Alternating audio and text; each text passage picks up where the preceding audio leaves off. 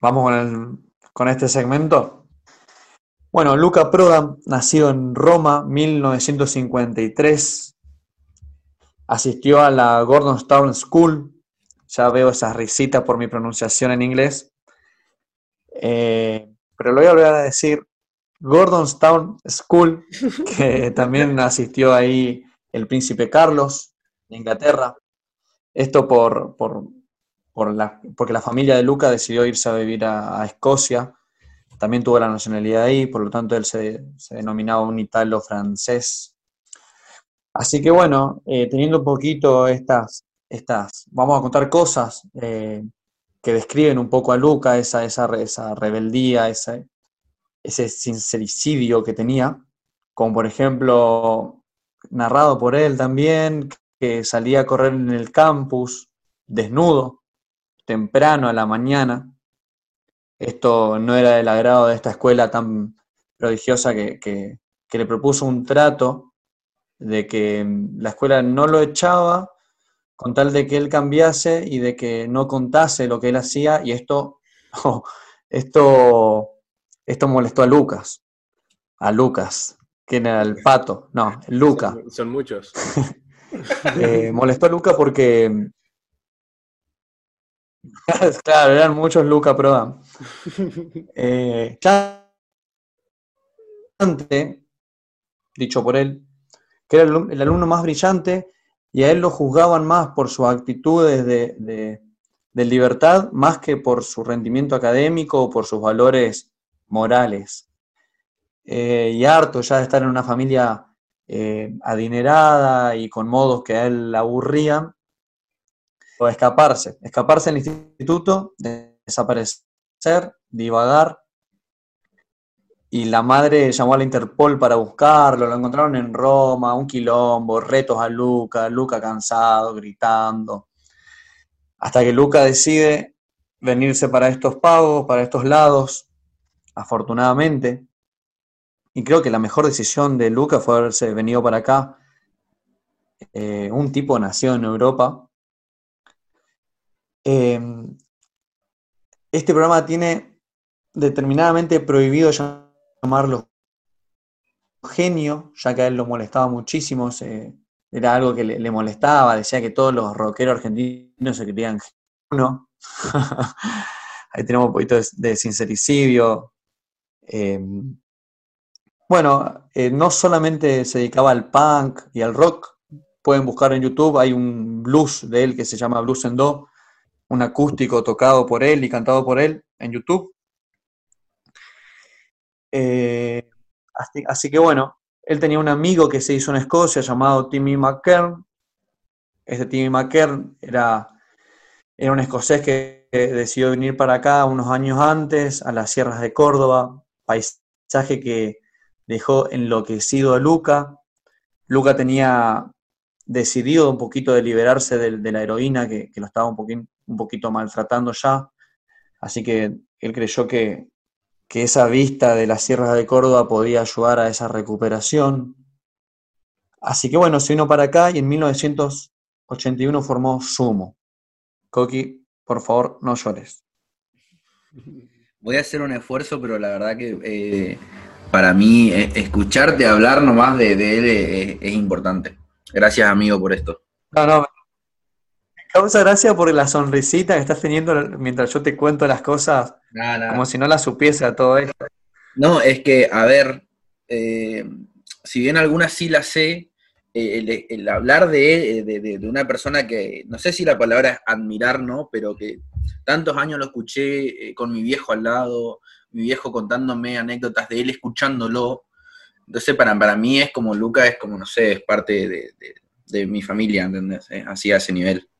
Perfecto. Y así como Coqui más o menos narraba anécdotas de él, vamos a escuchar una anécdota de Luis Alfa, que es el, el ex líder de Resistencia Suburbana, hoy C4, que narraba un poquito de sus encuentros con él. Ahí vamos.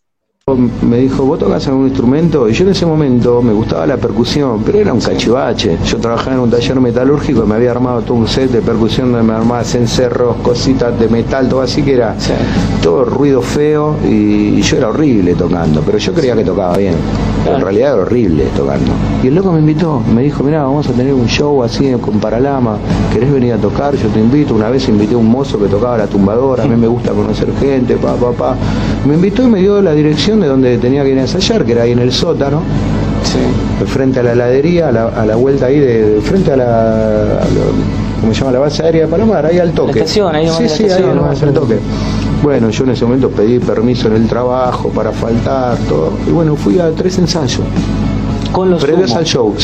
Bueno, ahí lo escuchamos un poquito a, su anécdota de Luis Alfa, era, era un poquito de eso, Luca, ¿no? Eh, la unión, está todo bien, mientras se haga música y, y suene medianamente bien y dale que va. Así que Luca vino con esas ideas, le invitó a Luis Alfa, que bueno, esto es anecdótico, pero bueno, me parece que al, oyente le puede interesar. Eh, Alberto Troglio, alias Superman, que era el baterista de Sumo, fue el único que no quiso que Luis Alfa se sume por ser un cachivache y bueno, diciéndole, mirá, ¿quién trae? Trae este pelotudo, ¿quién te cree que sos? bueno, esto cuenta Luis Alfa. Así que, de alguna manera, eh, todo esto traía a Lucas consigo mismo porque no lo traía de otro lado, de donde nació o por influencia, era, era él el mismo. Y tenía ideas, ideas claras que nunca traicionó, lo cual eso se, para mí es totalmente admirable. Y tanto así que le preguntan, en una, en, le preguntan a él, qué es la política, y él le pregunta, ¿partidos políticos? Y él le dice, no, no, no, eh, la política en general. Y dice, no, bueno, la política es eh, el tipo que vive al lado tuyo. O sea, mientras vos te preocupes por el tipo que esté al lado tuyo viviendo y a él le vaya bien, todos, si todos pensáramos así, le iría un poco mejor. La patria es el otro, digamos. Ah, sí, claro, claro, tal cual. Bueno, admiraba un poco la chacarera y no le gustaba el rock argentino, eh, como lo dice, por ejemplo, a continuación. Eh, ¿Qué Argentina musical y política es la que vos encontraste cuando llegaste por estos lares? ¿Era parecida a lo que está ahora? no me gustó nada. Me gustaban solamente cosas tipo chacareras, o sea, cosas de acá. Me gustó más, más la cosa del, del pueblo. El rock argentino, de verdad, todavía no me gusta. Eh, yo lo siempre lo digo eso, ¿no? Sí, sí, sí, sí. No me importa si ahora llaman y dicen, no, pero Soda mata, y SAS son genios, y qué sé yo. A mí no me importa, a mí no me gusta. Eso es... y hablando políticamente, ¿vos pensás que realmente este es un país donde... Ahí lo teníamos a un poquito de Luca, eh, hablando de chacarera, de rock. Otra cosita, una excentricidad más. Eh, que creo que esta, esta anécdota me la contó Coqui a mí, es que Lucas se consideraba él vidente. Y con él así, eh, su hermano también. O sea, es, decir, él decía, yo me siento mal y automáticamente le llegaba una carta al hermano de allá de Inglaterra, o decía, me siento mal y mi, mi hermano también. Y en algún momento eh, Nada, esto lo escuché en un programa de Cicioli, que bueno, cuando estaba en la, Rock and Pop, tenía un programa, eh, bueno, no lo voy a promocionar porque... porque bueno. Saludos a Martín que nos está escuchando. no lo voy a promocionar porque este, o sea, los oyentes quieren un poquito de, rock en serio y bueno, vayan, vayan a escucharlo a Martín.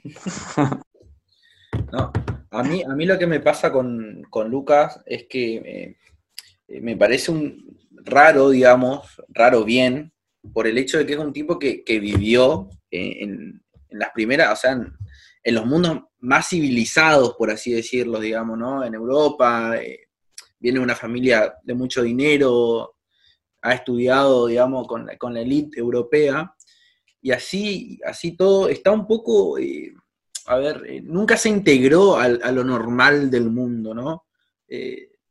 Nunca, nunca quiso pertenecer, digamos, eh, siempre encontró su lugar propio, nunca quiso quedar bien, digamos, y, también, a ver, esto es eh, mi parecer y, tranquilamente puede ser refutable, pero tuvo una mirada eh, muy crítica hacia ciertas cosas que en Argentina todavía no se hablaba y, ni siquiera estaba, estaba, bien hablarlo, ¿no? Eh, tengo acá, por ejemplo, una cita de Luca que me parece muy interesante, que habla un poco de lo que era el, el hombre bonaerense de la época, y dice, trata mal a la mujer, después llora, toma y canta un tango. O sea, es como un, tipo que nos estaba hablando hace mucho, ¿no? O sea, de cosas que siguen pasando y cosas que ahora nosotros recién estamos entendiendo un poco más. No, sí, eh, ni hablar. Bueno, en la anécdota de Luis Alfa, que lo pueden encontrar entera ahí en YouTube, él explica que Luis Alfa le contaba cosas de su novia, diciéndole, no, y no sabe lo que me dijo la minita, y Luca le decía, no, eh, ¿cómo que minita? Mujer, mujer, es una mujer, eso es un machismo argentino. Así que bueno, él, ya tenía un poquito más claro que, el resto, algunas cosas, quizá otras no, pero algunas cosas sí. Eh, quería contar un poquito para la, para la burla de ustedes, que voy a pronunciar un poco inglés, esto de ser un poco evidente. En el programa de Sisoli contaban de que esa, esa, él dice, waiting for 1989, que es 1989. We don't want no more war, es decir, que no va a haber más guerras. Y estamos hablando de un tipo que murió en el 1987. Y la traducción es, esperen un poco hasta el 1989 y van a ver que no va a haber más guerras. Y bueno, en 1989 cayó, la, el, cayó el, muro de Berlín. Así que le atribuyen un poco como esa especie de profecía Luca. Pero bueno, nunca, nunca sabremos en realidad ¿Cómo que un poco? Es toda de él, brother, ¿eh? claro, claro. Eh. A eso voy. igual Luca por él le decía que él, en algunas grabaciones él cantaba cosas que, le salían y que mucho más adelante se volvían ciertos. Pero bueno, quedará un poco para la leyenda de Luca Proa. Y me interesa un poquito poner un poco un punto aparte acá, porque es, quiero hablar un poquito de la argentinidad de Luca, esas respuestas que tanto le gustan a este programa. Así que bueno, vamos a escuchar un poquito dos respuestas que a mí me causan mucho, mucha ternura y gracia de Luca, que, es, que son las siguientes. no quiero leer. Y este, en esa parte de tu vida, aparte de no querer leer, hay cosas que se puedan contar, eh, tipo, ¿qué, qué, qué cosas estás pasando? Bueno, hoy pisé un sapo. pisé un sapo, che. ¿Sí? ¿Y qué sensación tuviste cuando pisaste el sapo? Bueno, al, principio era de asco, después un placer lento. Eh, bueno, ahí lo tenemos un poquito a Luca. Pisó un sapo, che. O sea, el argentinismo y la risa ante una respuesta que quizá en, Europa no esté muy, muy bien vista. Eh, hay otra respuesta que a mí me gusta mucho sobre sobre las personas que se creen interesantes por las cosas que usan. Ahí va. Pero lo que no me gusta es cuando compran un tipo de desodorante. O sea, dicen, yo uso... ¿Viste? Porque yo uso Old Spice. Eso no, no, me lo banco. Esa es una de las cosas. Hay muchas más. Por ejemplo, la gente que Ahí lo tenemos un poquito a, esas sabias palabras de Luca. Y el argentinismo, es, eso es lo que más me sorprende a mí de, todo esto. Eh, Spinetta, tuvo unas palabras de, admiración en un momento solamente por la mañana en el abasto, de cómo un tipo nacido en Europa podía eh, describir el abasto que una ciudad de Buenos Aires eh, tan bien. Eh, bueno, si, les gusta Sumo y Luca, seguramente conocerán esa canción. Luego tuvo unos encontronazos con Spinetta, y bueno, ya, habrá oportunidad para contar un poco los enfrentamientos entre rockeros. Eh, y bueno, llega una parte que me gusta mucho, que es cuando, cuando tocó con los redondos. Luca al principio tenía un, cierto agrado hacia los redondos, tanto así que le, mejor no hablar de ciertas cosas, es una letra del Indio Solari, eh, versionada con tremenda versión de Luca, con Sumo. Pero bueno, pocos saben, algunos, algunos han discutido con Patito Feo de esto, ¿puede ser, Guille? No le digas así, no le digas así. Sí, sí, discutimos con Brenda Snicker porque ella eh, subió una foto diciendo que era una letra de Luca y, y un humilde servidor del rock nacional le comentó que el- la letra era del indio. Cuenta el indio muy graciosamente que eh, Luca ni siquiera le pidió el tema. Luca vio la letra y se la llevó. A partir de ahí el indio y Sky escuchan la versión de Luca y entendieron que nada podían hacer ellos. Igual voy a una opinión muy particular. A mí me hubiese gustado mucho escuchar la versión de Los Redondos, de mejor no hablar de ciertas cosas. Bueno, que quedará, quedará para la imaginación. Totalmente. El saxo de Willy Crook, me lo imagino, mejor no hablar de ciertas cosas. eh. Pero bueno, que no, no nos quedamos con poco, ¿no? Nos quedamos con una versión fantástica de Luca.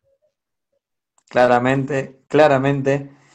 El, bueno, voy a pasar a contar esa, esa cuando Luca tocó, cantó con los redondos, criticó mucho, o sea, criticado, perdón, criticado por la, por los ricoteros, eh, no me gusta a mí llamarlo así, por la, por la gente que escucha los redondos, los redonditos ricota, a mí me gusta más, eh, porque Hay una Luca, diferencia igual, ¿o no? me parece que sí, pero que quedará para otra ocasión, me parece. Es larga la charla. Totalmente. Y creo que podemos dar, darle un poquito más de, de tiempo. Merecen un poco más de tiempo. Claramente que sí.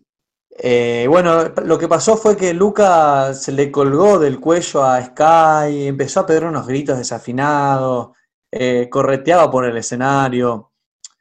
Eh, bueno, y, y cuando le preguntaron esto a Luca sobre las críticas y por demás, Luca salió a decir que bueno, que en realidad las críticas eran porque él era un pelado de verdad.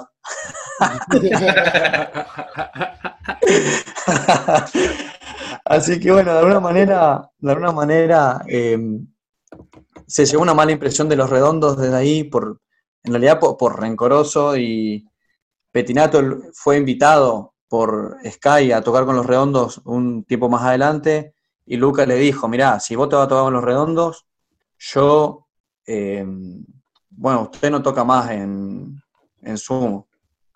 Bueno, Petinato terminó fallándole a los redondos y bueno, es, también sería un lin- lindo contar todas esas conversaciones eh, bien detalladas otro día. Pero bueno, ahí tiene algunas otras respuestas como cuando le preguntaban por música comercial, él dice un poquito, bueno, eh, la música comercial es redonda o redondo o algo así me parece que dice, refiriéndose a los redondos. Es rarísimo porque anteriormente sentía una gran admiración por ellos. Bueno, como contó Guille, le, le ha sacado una- un, un letrón. Sí, es más, en la revista dice, en la entrevista le preguntan qué, qué pensaba acerca de la comercialización en la música y él le dice que no le da nada redondo, textualmente. Así era, exactamente. Menos mal que contamos con la, con la memoria de José Pérez.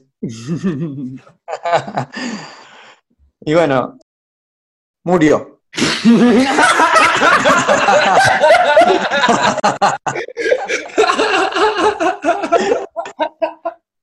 No, no quiero atrasar más su, su, su atención ni, ni las expectativas que tenían. Spoiler alerta, Así que- Luca está muerto. Terminó de todo. Así que bueno, eh, el 20 de diciembre da, da su último recital diciendo, los amantes de Sumo re- recuerdan esa famosa donde él dice, ahí va la última. Y dos días después, el 22 de diciembre del 87, por una hemorragia hepa- hepática, bueno, terminó, lo encontraron muerto en su habitación. Y esa es- esta es la historia de, de, un, de un gran, gran cantante que tuvo nuestro rock nacional. Y así como sé que, que se merece por, por su admiración, Coqui va a presentar el siguiente tema que se viene.